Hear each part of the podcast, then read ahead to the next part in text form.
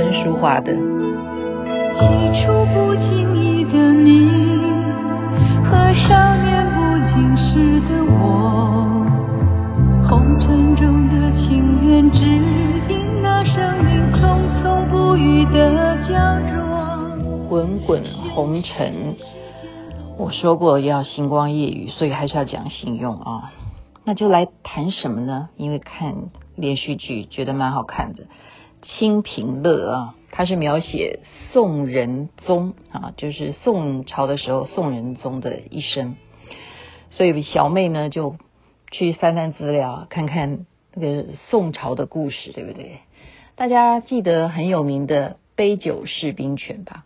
这就是为什么宋朝啊。它整个朝代下来都是可以出这么多有名的文人，他们那么重视文人的原因，就是因为赵匡胤呢，在当年呢、啊，他能够拿下啊，那时候结束五代十国的这样子的啊，这么多年的战乱呢，他也就是一个武将出身来造反的关系，所以一旦当他啊。变成了皇帝的时候，他就非常非常的担心，会不会将来也会有下面的武将也起来造反呢？因此，他就特别设了一个鸿门宴啊，就来一个杯酒释兵权，记得这件事情的典故吧？那时候呢，他把这些重要的节度使啊，也就是这些啊很有功劳的这些武官们呢，请来一起吃饭喝酒。好像是在聊天，但是他却闷闷不乐啊。那这些跟随他的这些呃武官们就问他说：“你为什么这样子叹气不开心呢？”他说：“我每天都在失眠呐。”哈，赵匡胤就说：“我觉得我还不如你们这些节度使快乐的多。”那他们就很惶恐啊，说：“哎，你现在是皇帝，你怎么会每天失眠啊？还不快乐，还没有我们快乐。”赶快告诉我们到底发生什么事了？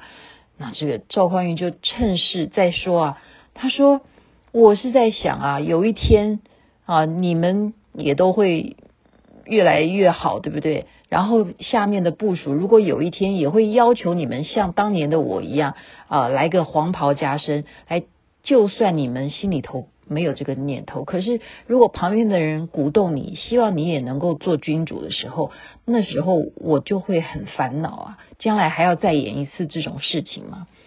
所以他们就听懂了赵匡胤的意思嘛，所以石守信呢就赶快跪下来，就说：“哎呀，请赶快指条明路给我们吧，皇帝哈、啊。”那他就再趁胜再追击啊，哈！赵匡胤就跟他们讲说。其实我觉得啊，你们要不然呢，可以累积你们的财富，对不对？打仗真的是很辛苦的事情。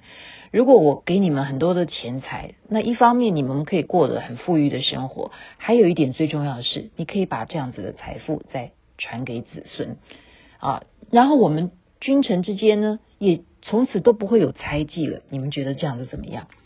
哦，这些武官当然就听懂啦，所以隔一天呢，就都不敢上朝，都说我生病了。就乖乖的把自己的兵权呢，全部的交给赵匡胤啊，权术收回之后呢，赵匡胤还怎么样？我觉得他这个人真的是蛮担心的，可能真的是战乱太久啊，所以想法很多。他还怎么样？收回了所有的兵权之外呢，还把各个地方啊这些节度使他们最优良的精兵呢，他只挑精兵啊，那些武功太弱的他不要。好，他把这些精兵全部再调到京城去，所以呢，导致他们整个宋朝的结构啊，就是这些呃军官的这样子的架构是强干弱枝。他还甚至怎么样？比方说，他派一些人到边疆去守卫，对不对？他还轮流，就是说这个精兵到这边去，你就是大概只要轮多久的时间，所以那些。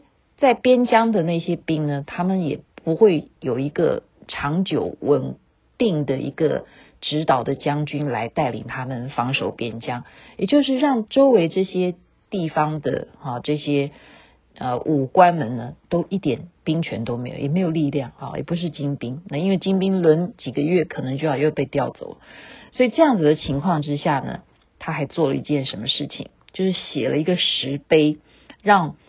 整个武官哈，就是重文不重武了。他的石碑内容写的就是不杀士人，士是什么？就是做官的那个士啊，就是我们宋朝的规定，就是不会杀这些文人的，我们有这个规定，所以这样子的鼓励之下呢，带动了他们科举进士的啊这些人才呢，就我是很崇高的，我如果能够念书，能够考上进士，考上个状元，我是可以报效国家的，因为国家重视我们这样子的人。